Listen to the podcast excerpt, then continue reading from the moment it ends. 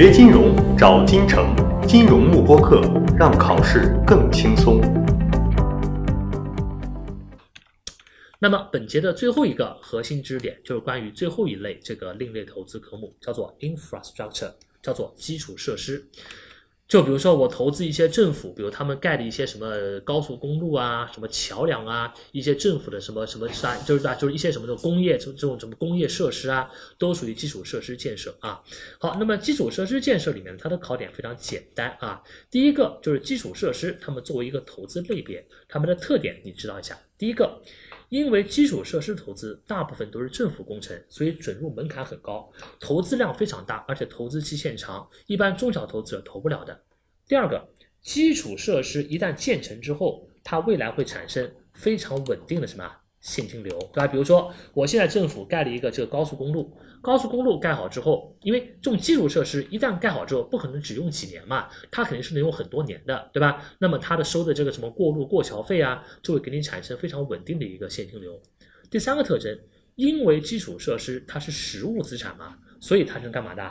能抗通胀，就说如果物价上涨的话，我基础设施的价值呢会跟着上涨的，它是有抗通胀的一个效果的啊。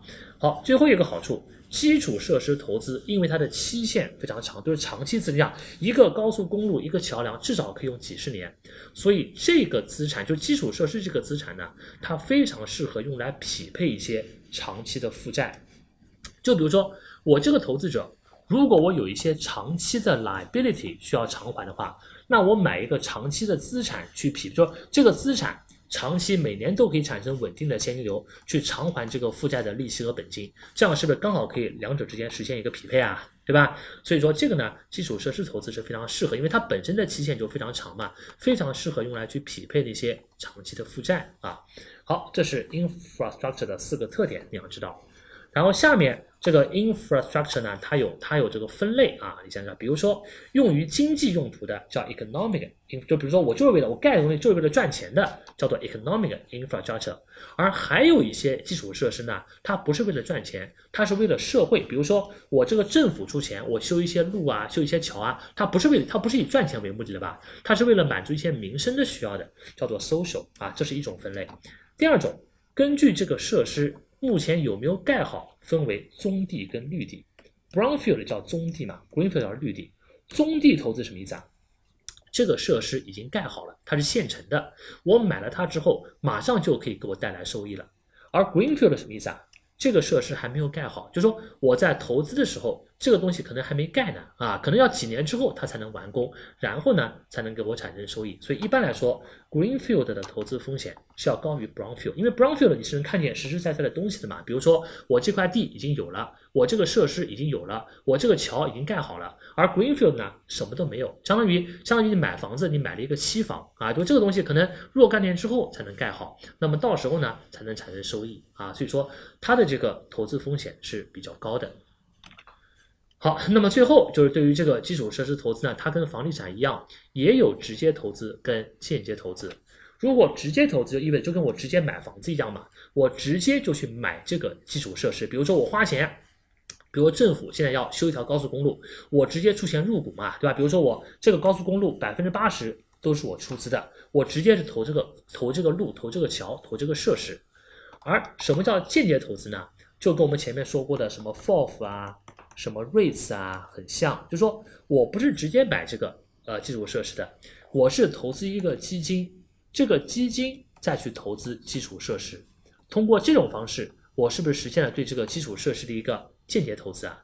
那么这种方式呢，是使很多中小投资者就能够实现。这样普通的，如果你直接投资的话，中小投资者是没有能力去投的吧，对吧？我作为一个。这种小投资者，我没有能力去投这种什么大的工程嘛。但是如果通过这种间接投资的方式呢，就使得中小投资者投资这个基础设施就可以变为现实了，对吧？我先通过一个基金。把大量中小投资者的这个钱汇聚到一起，然后再投资于这个基础设施投资啊，那么这样呢，就使得很多中小投资者呢实现了这个原本不能够实现的投资，好吧？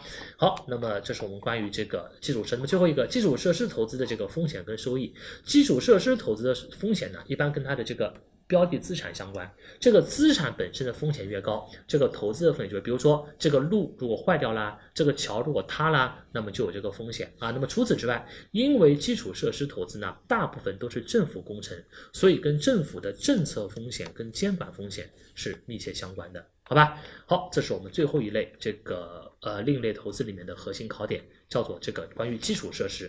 那么它的特征你要知道，它的分类，尤其是 brownfield 跟 greenfield 的分类还蛮重要的，你要知道，对吧？那么最后一个就是关于它不同的投资直接和间接的投资方式跟它的风险的问题。好吧，好，那么以上就是我们所有这个我们最后一个关于这个 infrastructure 第六个必备知识点就讲完了。